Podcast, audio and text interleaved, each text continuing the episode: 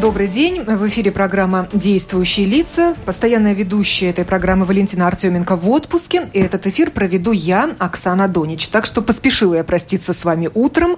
Вот снова встретились на волнах Латвийского радио 4, дорогие наши радиослушатели. В роли действующего лица сегодня выступает министр образования и науки Карлис Шадурскис. Здравствуйте, господин министр. Cienījamie radioklausītāji! Добрый день, уважаемые радиослушатели!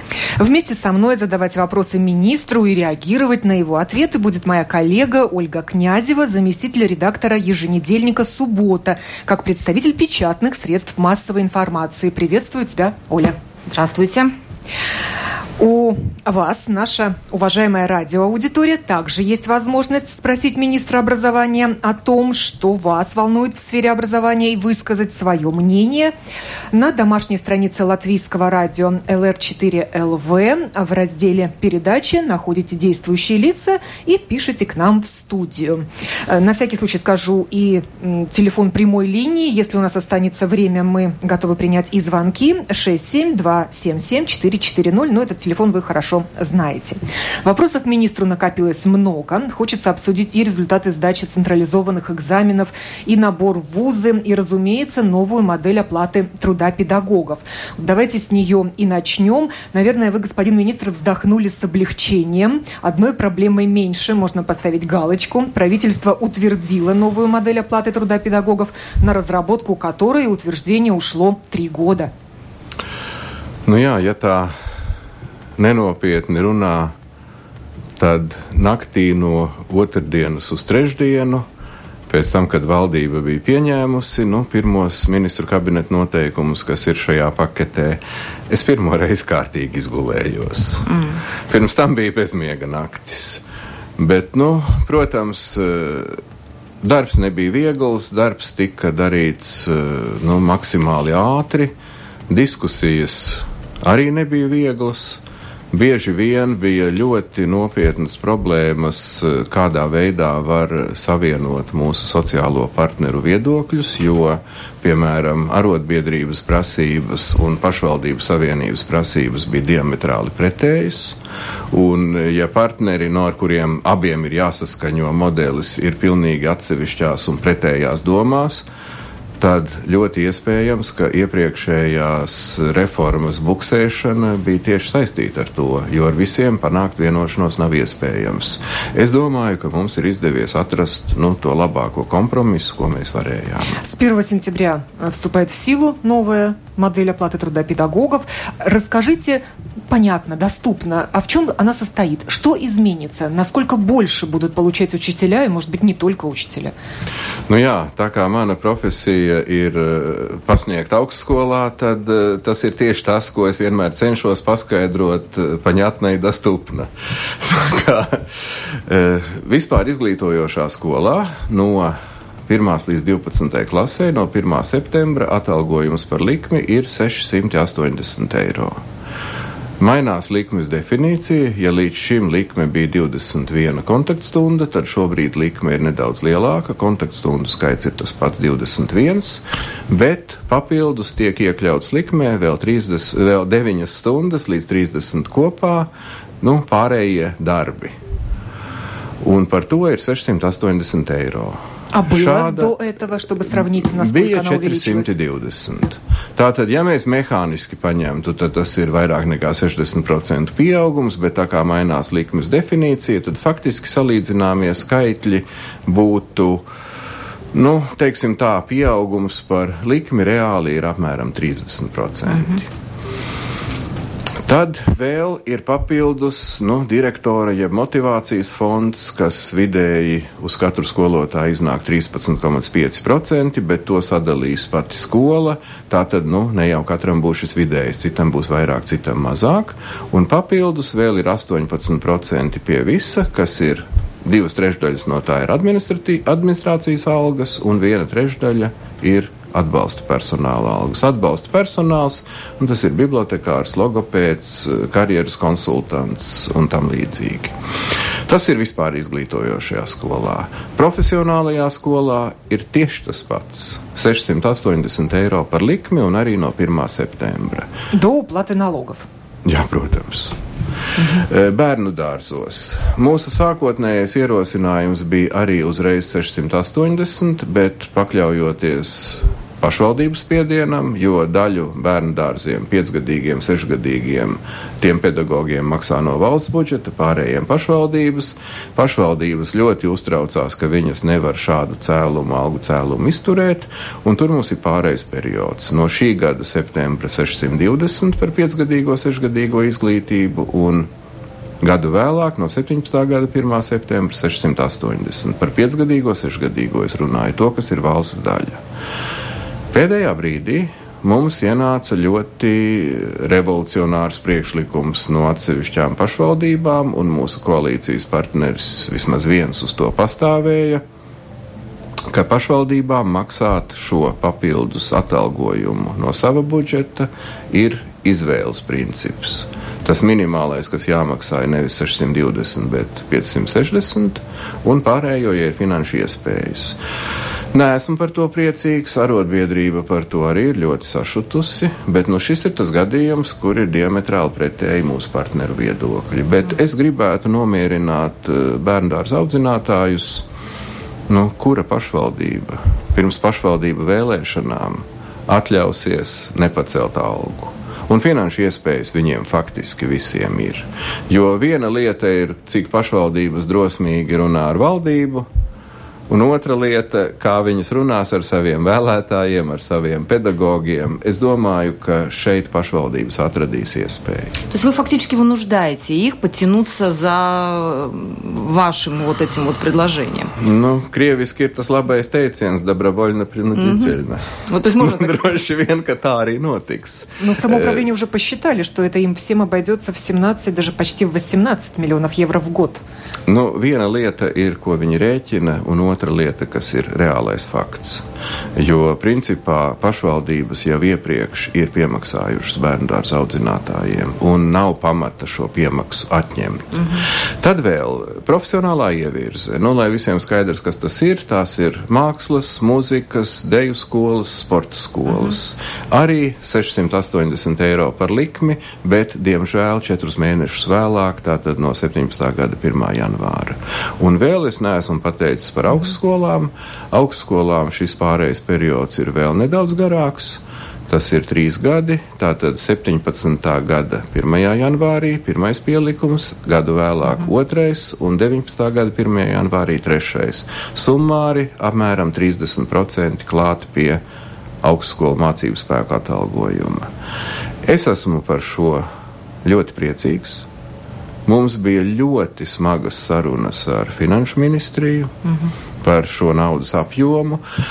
Un, nu, gribas tā sacīt, ka neviena nozare, neviena joma Latvijā nekad nav redzējusi šādu algas pielikumu summāro. Jo, kad 19. gada janvārī būs visa nauda sistēmā ienākusi, mhm. -huh. tad tas kopā būs 56 uh -huh. miljoni eiro. Uh mhm. -huh. Es domāju, ka šāda pieauguma, nu, aizsardzībā ir bijis ļoti liels pieaugums, nu vienkārši tāpēc, ka mums tas ir jādara. Bet tas jau nekad nav gājis atalgojumos. Tā ir visa infrastruktūra, bruņojums un viss pārējais. Atalgojuma pieaugums, manuprāt, tas ir lielākais Latvijas vēsturē. Mhm. Nu, un tagad eh, mums ir ļoti labas, būs ļoti labas starta pozīcijas skolu tīkla sakārtošanai. Un es esmu ļoti priecīgs par to, ka mēs iziesim no pēdējās vietas Eiropas Savienībā, jo līdz šim Eiropas Savienībā Latvijas skolotājiem ir bijusi mazākā alga. Tagad mēs nostāsimies, nu, protams, ne jau galvgalī, uh mhm. -huh. bet nu, mēs atradīsim cienījamu vietu savā ziņā. А что вы понимаете под упорядочиванием школ? Ja mēs skatāmies uz to, kāpēc jaunā modeļa var sekmīgi pastāvēt skola, mm. ja tā ir sākuma skola, Nu, es runāju par mazajām lauku skolām mm. šobrīd. Mm. Ja tā ir sākuma skola, tas ir pirmā līdz sestajai klasē. Tad uh, skola var pastāvēt un samaksāt visiem algu un iznāk pilna slodze, ja ir skolā vismaz 50 bērnu. Pamatskolā 1 līdz 9 klasē, ja ir apmēram 100 bērnu. Vidusskola, ja ir apmēram 150 bērnu. Un tā mēs redzam arī šo skolu tīklu. Tātad mums būs iespēja saglabāt sākuma skolu maksimāli tuvu dzīves vietai, bet tomēr pamatskolu es redzu rajonu centros, novadu centros Un e, vidusskolas, protams, katrā novadā un lielajās pilsētās, nu, protams, atkarībā no bērnu skaita.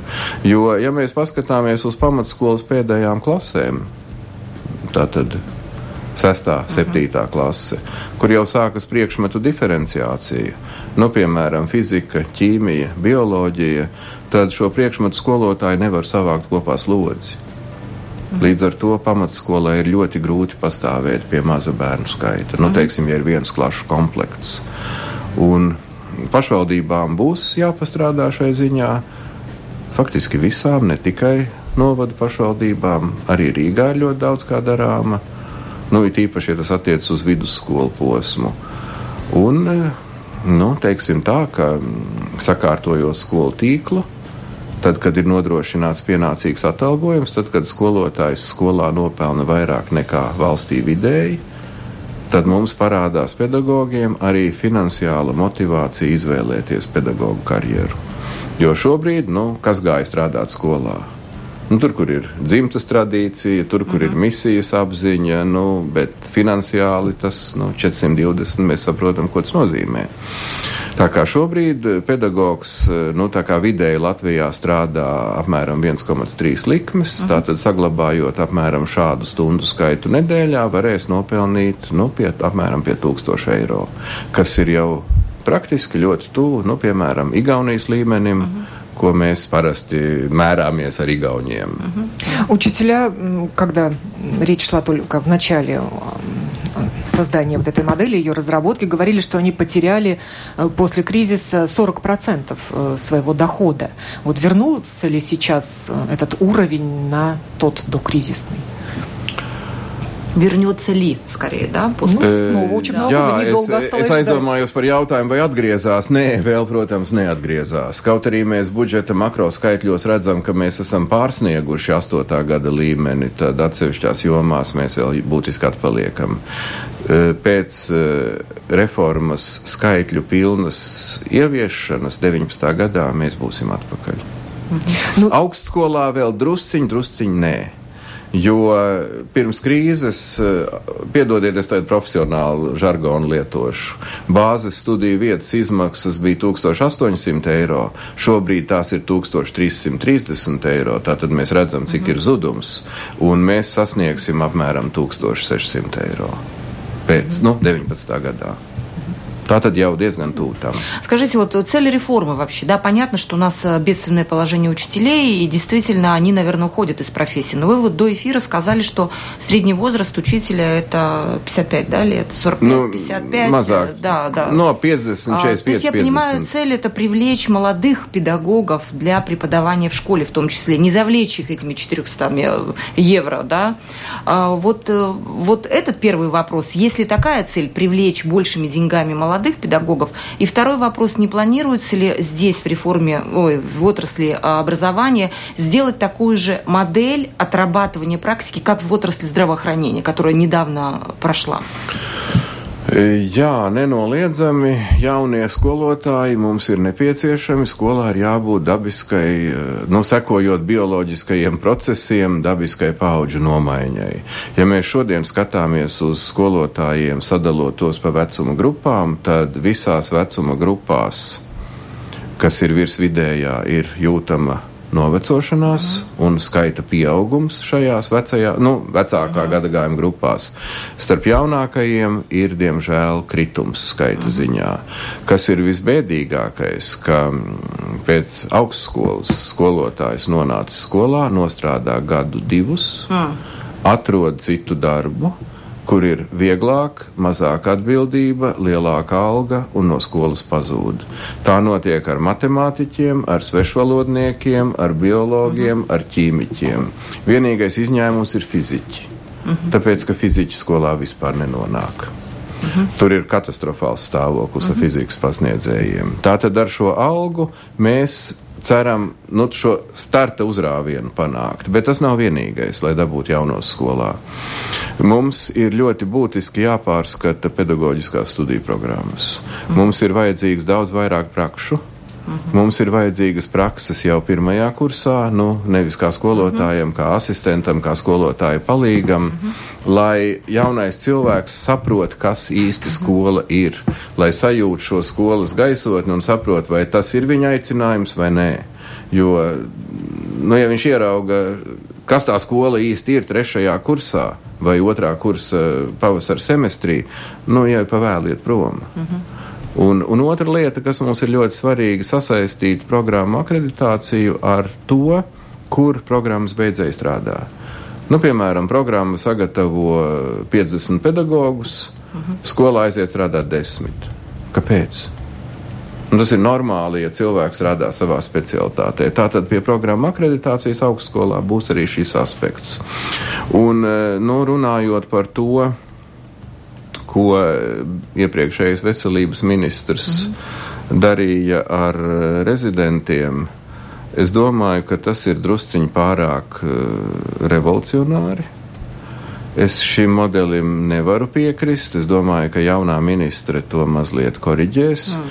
Jo ar Belēviča kungu mums bija saturīga saruna par šo lietu, un es viņam piedāvāju citu modeli. Kā studējošais, augstskola, un nākamais darba devējs slēdz trīspusēju līgumu. Mm. Un ir rezidentu vietas, nu, es teikšu tā, brīvās rezidentu vietas tiem, kam ir labākais starta sasniegums, un tad ir šīs saistītās ar līguma attiecībām. Bet, nu, tāda Nu, neatgriezīsimies mēs pie padomi laika sadalas. Да, ко временам распределения. Nē, nu, nē, и обязательной nu, ir, отработки ir, ir citi в регионах. laiki, ir citi laiki. Bet kas attiecas uz um, pedagogiem, nu, uz pedagoģisko izglītību, mēs neiesim šo ceļu, bet mēs ļoti rūpīgi skatīsimies, lai valsts budžeta līdzekļi tiktu piešķirti tām programmām, kuras tiešām reāli arī sagatavo pedagogus, kuri reāli arī strādā skolā un kuri pēc studijām nostrādā zināmu laiku skolā. Nu, jo tas kritiskais laiks ir trīs gadi.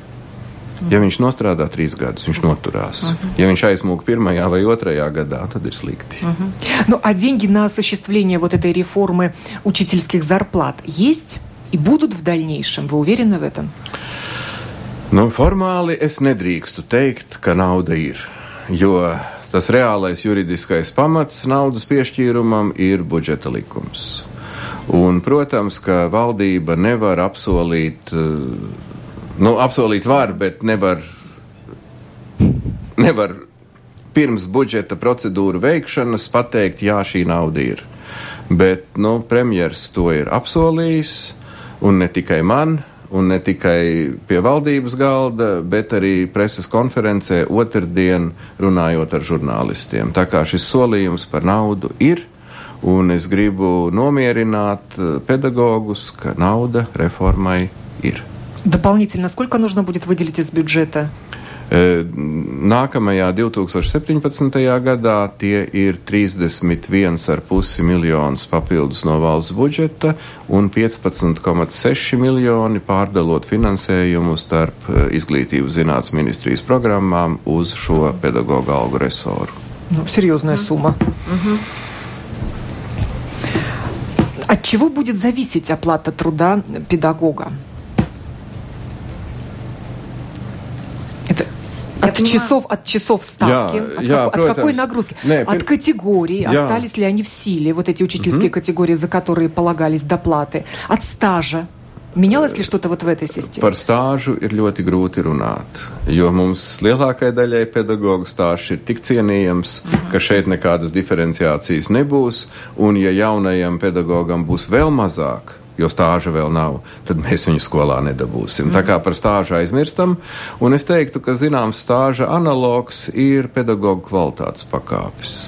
Mēs gribam mainīt eh, kvalitātes pakāpju sistēmu. Pirmkārt, piecas nav vajadzīgas. Jo, ja šobrīd maksā tikai par 3, 4 un 5, nu tad kāda jēga no pirmās, otrās? Mēs pāriesim uz trim kvalitātes pakāpēm. Un e, mainīsies kvalitātes pakāpju piešķiršanas procedūra. Jo šobrīd nu, lai saņemtu kārtējo vai nākamo pakāpi, ir jāraksta ļoti daudz papīru, bet skolotāja darbs ir stundā klasē. Tāpēc uh, mūsu piedāvājums būs tāds, ka būs trīs neatkarīgi eksperti, mm. kas zināmu periodu apmeklēs un hospitēs uh, skolotāju stundas. Un Protams, šie eksperti tiks ņemti nu, tā, lai tur nebūtu personīgu attiecību, personīgas pazīšanās vai darba vietas vienā skolā. Un šie trīs eksperti, izvērtējot stundu kvalitāti, nu, protams, arī kontroldarbu kvalitāti, mhm. darba ar skolēniem kvalitāti, neatkarīgi cits no cita dos vērtējumu. Un, ja visi šie trīs vērtējumi būs pozitīvi, tad skaitot šos uh mhm. -huh. punktus kopā, šī kvalitātes pakāpe tiks piešķirta. Protams, būs savi kritēriji. Nu, trešajai, ceturtajai, piektajai, jeb mūsu nākamajā versijā, pirmajai, otrajai, trešajai pakāpei. Un e, tā kā šobrīd kvalitātes pakāpes summā arī ir piešķirtas, es precīzi neatceros, bet kaut kur ap 60-70% skolotāju, tad apmēram šis procents arī ir jāsaglabā. Mm -hmm. Un es gribētu, lai pirmo kvalitātes pakāpi iegūt ir samērā viegli, lai jau pēc pāris gadiem to var dabūt un savukārt augstāko trešo. Nu, tur būtu jābūt ļoti augstiem kritērijiem, jo tie tad būtu mūsu izcilie skolotāji, arī eksperti, no kuru vidus mēs varētu rekrutēt šos um, nu, ekspertus uh, citiem skolotājiem kvalitātes pakāpju piešķiršanai. Otrā kvalitātes pakāpe kaut kur pa vidu. А принцип «деньги следуют за учеником» останется? Ведь именно на нем базировалась Diemžēl, прежняя система оплаты труда педагогов. Diemžēl princips nauda seko skolēnam saglabājas. Un kamēr skolas ir pašvaldību iestādes, mēs no tā atteikties nedrīkstam. Jo pretējā gadījumā mūsu klasēs mācītos viens skolēns, ja mēs finansētu vienkārši programmas. Bet uh, to, ko mēs šobrīd spriežam izglītības zinātnes ministrijā un ar partneriem, uh, būtu tas, ka vismaz valsts gimnāzijām, un es teiktu arī vidusskolām, ir jākļūst par valsts iestādēm. Tad šeit mēs varam pilnīgi atteikties no principa nauda seko skolēnam, bet nauda seko programmai. Mm. Un mēs katru programmu finansējam tādā apjomā, cik tur ir nepieciešamas pedagoģiskās likmes un cik ir jāsaņem pedagogam par likmi. Un tādā gadījumā mums nebūtu šīs nemitīgās balansēšanas, ko valsts gimnāzijas dara, jo ir divi kritēriji. Viens ir mācību rezultāti, kuriem jābūt pietiekami augstiem, un otrs ir skolēnu skaits. Un šie kriteriji konkurējoši. Mm -hmm. Un mūsu valsts gimnāzijas, nu, izņemot uh, mūsu izcilākās skolas, viņas lielā mērā balansē uz šīs robežas. Bet mums jau nevajag robežu, mums vajag izcilību. Tāpēc runājot par valsts gimnāzijām, nu, nenoliedzami ir jābūt gimnāzijām visās republikas pilsētās ir jābūt uh, attīstības centros, nu, kur ir tradīcija un, un, un ir rezultāti.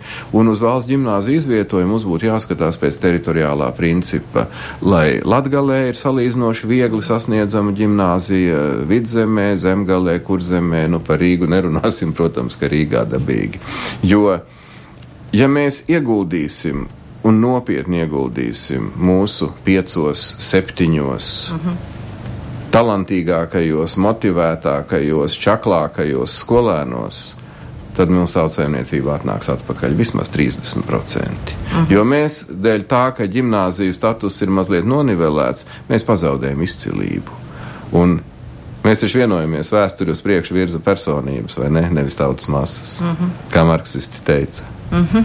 Ну, администрация школ, учителя довольны тем, как завершилась разработка модели оплаты труда педагогов, или у них остались Вчера я слышала недовольные какие-то отзывы, претензии? что уйдут учителя, вот она такая плохая. Nu, nu zināt kā, tie, kas ir apmierināti, tie klusē. Tie, kas cerēja kaut ko vairāk, tie skaļi protestē. Bet es vēlreiz atgādinu, 56 miljoni klāt. 56 miljoni eiro neviena joma nekad šādu algas pielikumu nav redzējusi. Turklāt vēl viena ļoti svarīga lieta. Tad, kad skolu tīkls kļūst racionālāks un mēs racionālāk izmantojam finanšu resursus, tad visas naudas summa paliek sistēmā. Tātad tas ir mums veids, kā mēs varam цelt tāлāk педагога алгас. И последнее вот про оплату труда педагогов. Не будет больше разницы между оплатой труда столичного учителя и сельского? Ведь они тоже, оплата их труда зависела от принципа «деньги следуют за учеником», и они жаловались на то, что они просто физически не могут jā. заработать больше mm. городского учителя. Nē, atšķirība būs.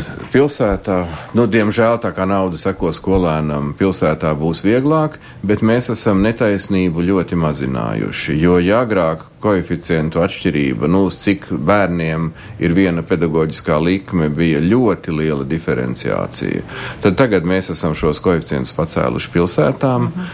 un atstājuši faktiski nemainīgus eh, vai ļoti nedaudz paaugstinājuši lauku rajonos. -hmm. Bet mūsu aprēķini bija tādi, lai nu, manis minētais skolas lielums 50, 100, 150, lai var nodrošināt visam pedagoģu kolektīvam pilnu likmi un normālu atalgojumu. Mm-hmm. Про качество да, образования. Вот последние э, результаты государственных экзаменов, да, э, на мой взгляд, показали ужасные результаты по математике. Шокировали они общество. И вы, как учитель, я понимаю, что вы же сами преподаете или преподавали математику в РТУ, наверное, тоже э, заметили, как результаты эти низки. Как вы это объясняете, с чем это связано? С низкими зарплатами или в целом какие-то у нас Может, сложные задания придумывают на экзаменах? Nē, nē, man pirmais jautājums, jā, es joprojām turpinu RTU pasniegt. Nu, tagad ļoti nedaudz, protams. Uh -huh. Uh, mans pirmais jautājums bija, gribu redzēt uzdevumus matemātikā šī gada, pagājušā gada. Un tad es atklāju šokējošu lietu. Uzdevums atrisināt vienādojumu. Mm. Nu, piemēram, kvadrāta vienādojums mm. ax kvadrātā plus bx plus c vienāds ar nulli. Un skolēni rēķina un normāli atrisina. Un tagad šogad uzdevums. Dots vienādojums mm. un dots atrisinājums. Nu, teiksim, x ir vienāds ar mm -hmm. 5. Un pārbaudīt, vai šī vienādoja, vai vienādojums atrisināts pareizi. Mm -hmm. Nu, ir taču grūtāk risināt uzdevumu. Mm -hmm. Vieglāk taču ir paņemt uh, vērtību x ir 5, mm -hmm. ielikt vienādojumā un pārvēr, mm -hmm. pārliecināties, vai der vai neder. Un uz, bērni nerēķina šo uzdevumu, jo viņi ir pieradināti pie rutīnas procedūrām. Ja tev ir tāds vienādojums, tad mm -hmm. tu mhm. dari tā, nu, kā saka, ģelē raz, ģelē dva, ģelē trīs. Tur ir tā lieta, mm -hmm. tur pat nevis творческого мышления, tur vispār reizēm nav мышления. То есть, как только задание формулируется tik, tik līdz kā tev ir mazliet jāpadomā. Tūlīt ir problēma, un diemžēl es to esmu novērojis arī pie saviem studentiem. Uh mhm. -huh. Jo, nu, es pasniedzu varbūtību teoriju statistiku, kas ir saistīts ar ļoti lieliem rutīnas aprēķiniem. Uh mhm. -huh. Un, diemžēl, tādus uzdevumus nedrīkst dot. Jo, nu, normāli būtu, ka students to dara pie datora. Bet, ja students to dara pie datora, tad to nedara viņš. Mhm. Jo komunikācijas funkciju, diemžēl, atslēgt mēs nevaram. Mhm. Bet, ja tas notiek vienkārši uz kalkulātora spaidīt pogas, tad ir žēl mocīt cilvēkus. Tāpēc uzdevumi lielākoties ir teksta, mhm. kur tev ir studentam ir jāsaprot, kas šeit īsti ir, un jāsastāda matemātiskais modelis. Mhm. Nu, tā tad būtībā algoritmiska pieeja man ir problēma man ir jāatrod viņu, kā formalizēt matemātiskos terminos un ieskicēt algoritmu, kā es risināšu. Drausmīgas problēmas. Bērni nemāc, netiek mācīti domāt. Un, ja mēs skatāmies uz to pašu matemātiku, tad mēs kaut kur viņus pazaudējam 5. un 6. klasē.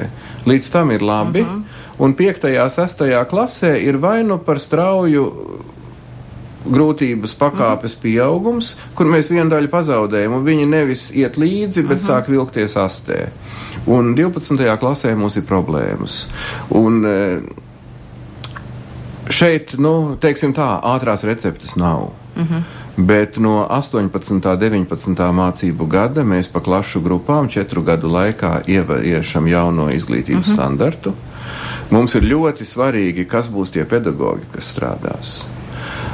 Piemēram, absolūts imperatīvs ir informātika no pirmās klases. jo informātika māca algoritmisko domāšanu. -hmm. Un mums jaunais stat, saturs daudz vairāk orientēsies uz kritisko domāšanu, uz formalizāciju, uz problēmu risināšanu, uz algoritmu veidošanu, nevis mehānisku rutīnas procedūru izmantošanu. Nu, mēs, piemēram, visi esam skolā mācījušies fiziku. Uh -huh. nu, cik daudz fizikas, fizikas formulu mēs atceramies? Nu, ļoti maz katrs.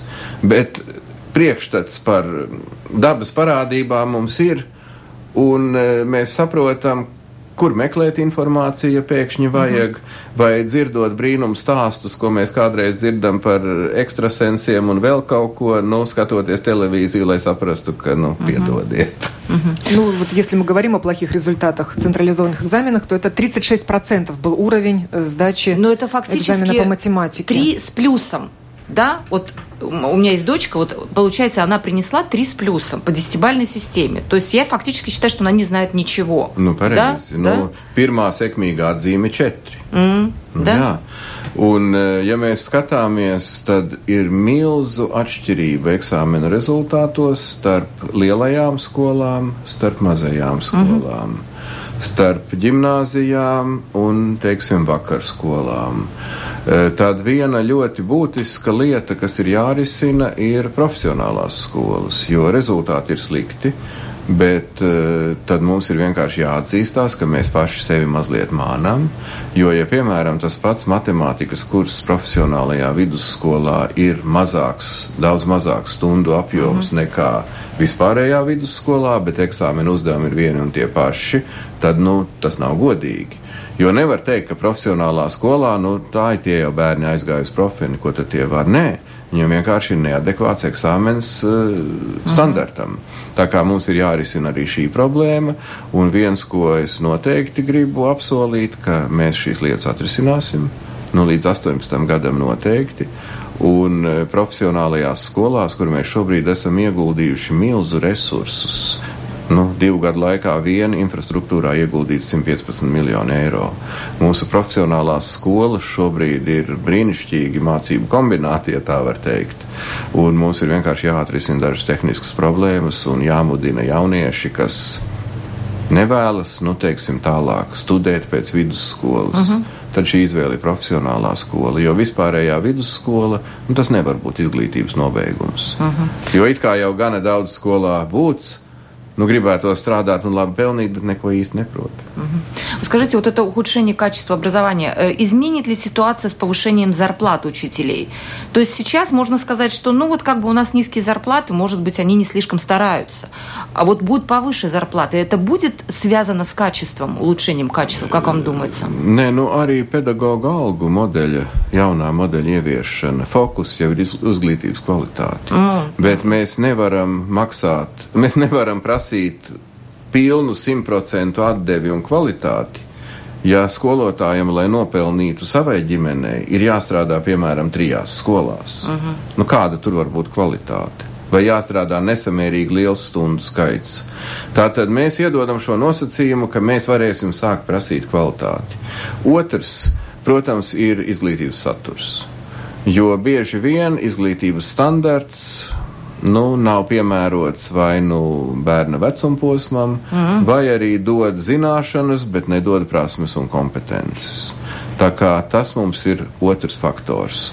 Nu, un trešais faktors ir, protams, tas, ka mēs koncentrējot izglītību vecākajās pamatskolas klasēs un vidusskolas klasēs, tā tomēr koncentrēsies tur, kur ir piemērota mācību bāze, uh -huh. tur, kur mums ir visi gan eh, informācijas komunikācija tehnoloģijas instrumenti, gan, mācību, gan moderna mācību vide, nu tādu, kādu mēs skolu redzam. Tātad mēs būsim radījuši priekšnosacījumus, lai tā būtu.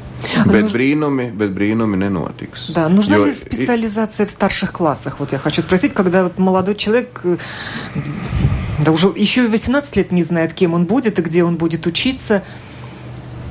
Nu, jūs aizskārāt tēmu uz piecām stundām diskusijai. Mm. Es teiktu, ka ir vajadzīga daudzveidība. Ir jābūt izvēles iespējai, lai jau vidusskolas vecākajās klasēs, nu, 11, 12, varētu specializēties. Bet pirms tam ir jābūt ļoti nopietnam karjeras konsultanta darbam. Un es teiktu, ka desmitās klases septembris vēl ir par agru, lai šo specializāciju izvēlētos. Jo beidzot 9. klasi jaunietim ir tā lielā izvēle, kur iet. Un bieži vien viņš uz vidusskolu aiziet, nu, tāpēc, ka viņš nav, viņš uh -huh. vai vecāki nav spējuši pieņemt lēmumu, ko darīt nu, tad turpinās vidusskolā. Un es teiktu, ka šīs specializācijas izvēle ir jābūt pēc desmitās klases. Un ir jābūt arī iespējai pēc desmitās klases, nezaudējot gadu, aiziet uz profesionālo izglītību. Jo ne visi mēs gribam studēt, ne visi mēs būsim teorētiķi, ne visiem jābūt zinātniekiem un pētniekiem. Mums ir vajadzīgi ļoti labi amatnieki, speciālisti visās jomās un ne jau ar arodu izglītību, ar vidējo profesionālo izglītību. Tāpēc es teiktu, ka pēc desmitās klases tad ir šīs ну, созарошенās пункts. Но вы выступаете за то, чтобы среднее образование было обязательным в нашей стране? Es domāju, ka tā ir bijusi viena no lielākajām kļūdām, ka mēs no tā atteicāmies. Un, godīgi sakot, es teikšu vēl vienu lietu. Varbūt man nav taisnība, bet šobrīd mācās tie bērni, kuru vecāki vairs neieguva obligāto vidējo izglītību. Un tas pazemina izglītības prestižu ģimenē. Mm -hmm. Un tas noņem, manuprāt, vienu akcentu no tā, ka bērnam jau no mazotnes ir skaidrs, ka būs jāmācās visu mūžu. Un ka mācīties būs grūti, Jo, ja mācīties ir viegli, tā tad jāmācās vairāk, lai būtu grūti. Nu, sportistam treniņā ir jānosvīst, citādi mm. nekādas jēgas nebūs. Un e, ka mācīties visa mūža garumā, un jo vairāk mācies, jo vairāk investē sevī, jo labāk dzīvo, jo vairāk pelni, jo patīkamāku darbu dari. Mm -hmm. Nu, можно это узаконить? А будет к 2020 году, насколько я помню, да? Хотя? Jā, tas, Jā. Mums, tas mums ir ierakstīts nu, mūsu nākotnes perspektīvu plānā. Diemžēl tas ir saistīts ar finanšu nepieciešamību. Mm. Un to, ko, par ko man ir lielas bažas, nu nedrīkst jau teikt, jo to dzirdēs arī finanšu ministrija. Она не услышана. Paldies Dievam. Ka būs arguments, jūs jau iepriekš tik daudz esat dabūjuši, uh -huh. un jums vēl vajag. Bet patiesību sakot, jo vairāk mēs investēsim izglītībā, uh -huh. zinātnē, pētniecībā, jo labāk mēs dzīvosim, jo mūsu šodienas izglītība ir mūsu nākotnes dzīves līmenis. Mm -hmm. Сейчас началась э, пора сдачи документов, вузы, выпускники школ наконец определяются, кем они хотят быть в дальнейшем, какое образование получить. Вот тут раздаются и жалобы от вузов, что студентов становится меньше. Даже Латвийский университет беспокоится. Счет идет уже минус не на десятки и не на сотни. Nu, arī šajā gadā Latvijas universitātē bija neliels kritums. Diemžēl tā ir mūsu demogrāfija. E, turpmākajos gados augstskolās pieaugums nav gaidāms skaitliskā ziņā. Tātad svarīga ir kvalitāte. Un, godīgi sakot, mums ir nenormāli daudz augstskolu, mm -hmm. kuras bezjēdzīgi konkurē savā starpā un konkurē pārsvarā ar mārketinga elementiem. Mm -hmm. Un ja viens profesors strādā trijās, četrās augstskolās, tad man ir žēl studentu, kas nekad nevar noķert savu profesoru, jo viņš vienmēr skrien, un man ir žēl profesora, jo viņam visu laiku jāskrien. Tā kā mums ir padomā risinājumi, kādā veidā mēs varam padarīt no augstskolas puses neefektīvu šādu biznesu, ja tā var teikt.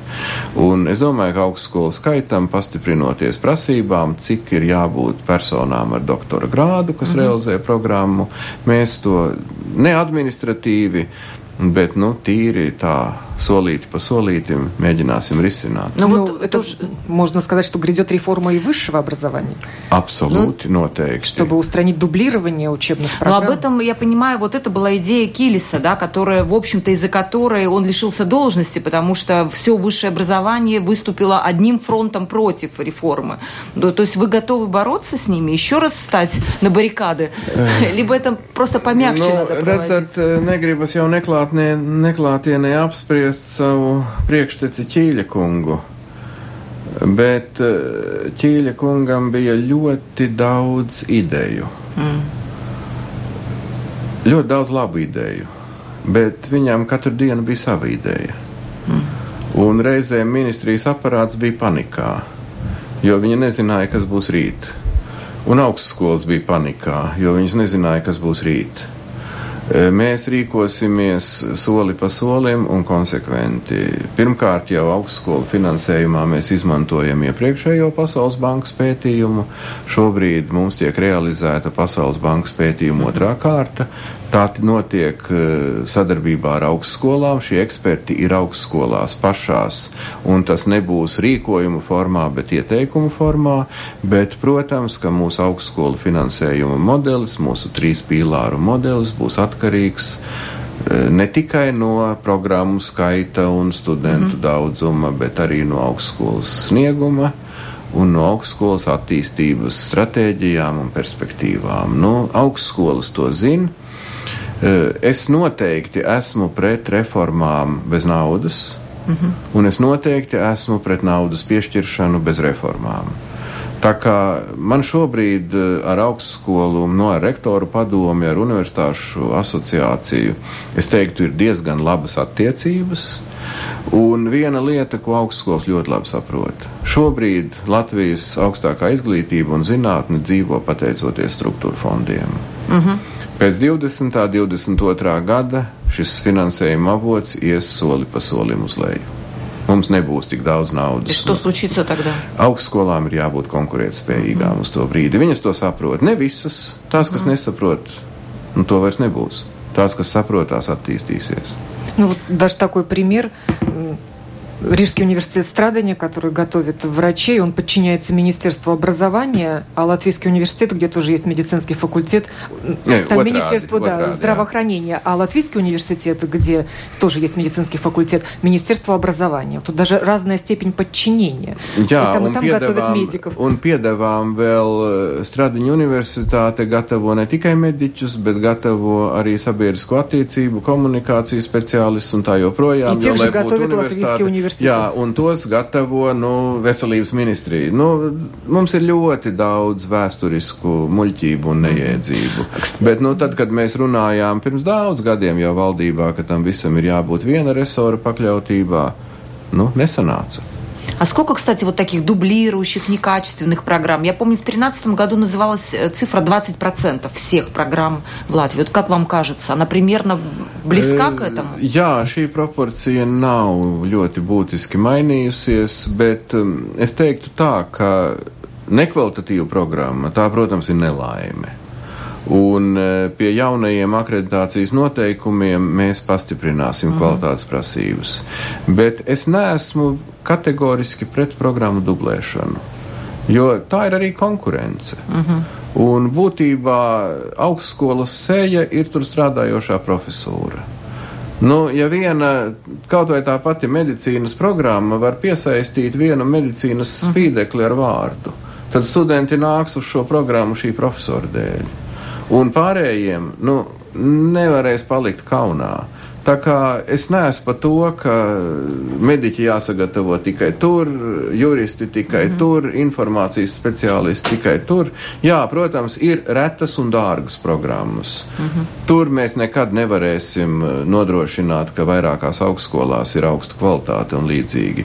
Bet tajās, kas ir nu, tādas plaši pieprasītas, kur mums ir daudz speciālistu vajadzīgi, tur dublēšanās nav tik slikta. Turklāt ņemot vērā finansējuma modeli, ja mums ir ļoti sīkas programmas, uh mhm. -huh. tad tas ir dārgi, tad tas ir bezgalīgi dārgi. Bet, ja pietiekami masveidīga programma tiek realizēta vairākās augstskolās, nu, tur nav problēma. Uh -huh. Tā kā es teiktu tā, ka bakalaura līmeņa programmas tām ir jābūt pietiekami plašām, daudzskaitlīgām, bet, nu, maģistra līmeņa programmās tur es arī ļoti skatos uz ekonomikas ministriju, jo būtībā viņiem ir mums nevis vienkārši jāpasaka, ka STEM jomās būs vajadzīgi tik un tik speciālisti, bet mums ir precīzi jāzina, cik būs vajadzīgi matemātiķi, cik uh mhm. -huh. biologi, cik fiziķi, cik ķīmiķi, cik uh, IT speciālisti. Un to mēs gaidām no ekonomikas ministrijas. В свое время говорили о перепроизводстве юристов, экономистов. Сейчас есть такие специальности, чьих представителей уже предостаточно в Латвии? Jā, bet katastrofālu disproporciju nav. Nu, teiksim tā, sociālajās zinātnēs, kas ietver ekonomistus, juristus, mums pārprodukcija ir apmēram 5, 7 līdz 10 procenti. Uh -huh. Un tur ir ļoti grūti pateikt, vai tas ir pa daudz.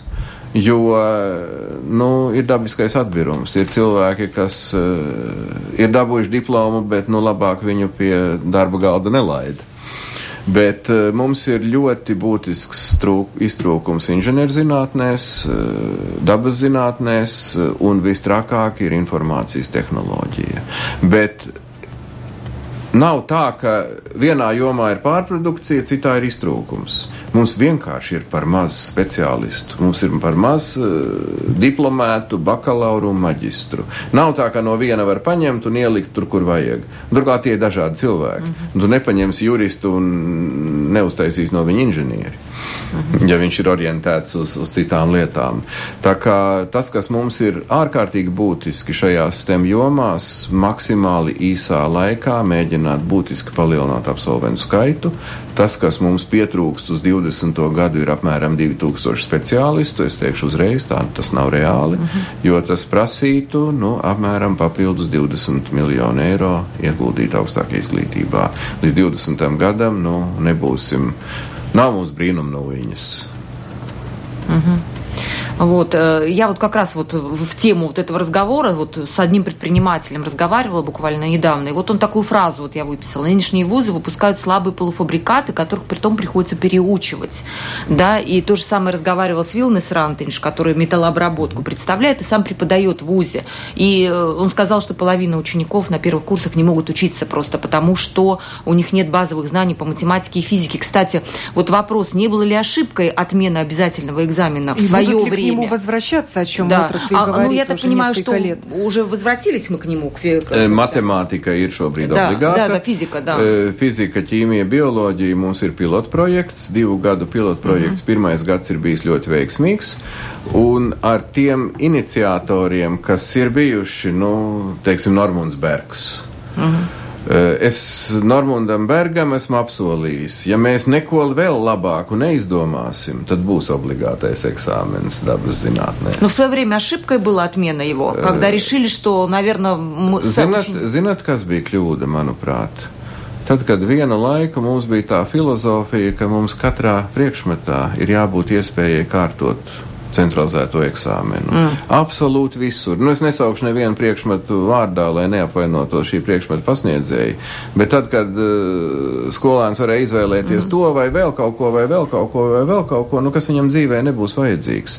Es uzskatu, ka centralizētiem eksāmeniem ir nelielai izvēles iespējai ir jābūt, bet būtībā mums ir jāpasaka tās jomas, kur mums ir vajadzīga šī te квалитат гарантии. Последний вопрос можно? Уже, а, уже оператор говорит нет, ага. нам нужно ставить рекламу. Но, надеюсь, мы еще увидим министра Карлиса Шадурскиса в нашей студии. Э, спасибо э, за то, что вы, господин министр, нашли время, пришли к нам. Спасибо моей коллеге Ольге Князевой за то, что поддержала меня и выступила в качестве соведущей. Я прощаюсь с вами, дорогие радиослушатели. Если есть еще одна секунда. Секунду. Э, и спасибо за профессиональные, хорошо поставленные вопросы. На них всегда приятно отвечать. Министр образования и науки Карлис Шадурский выступал сегодня действующим лицом в этой программе.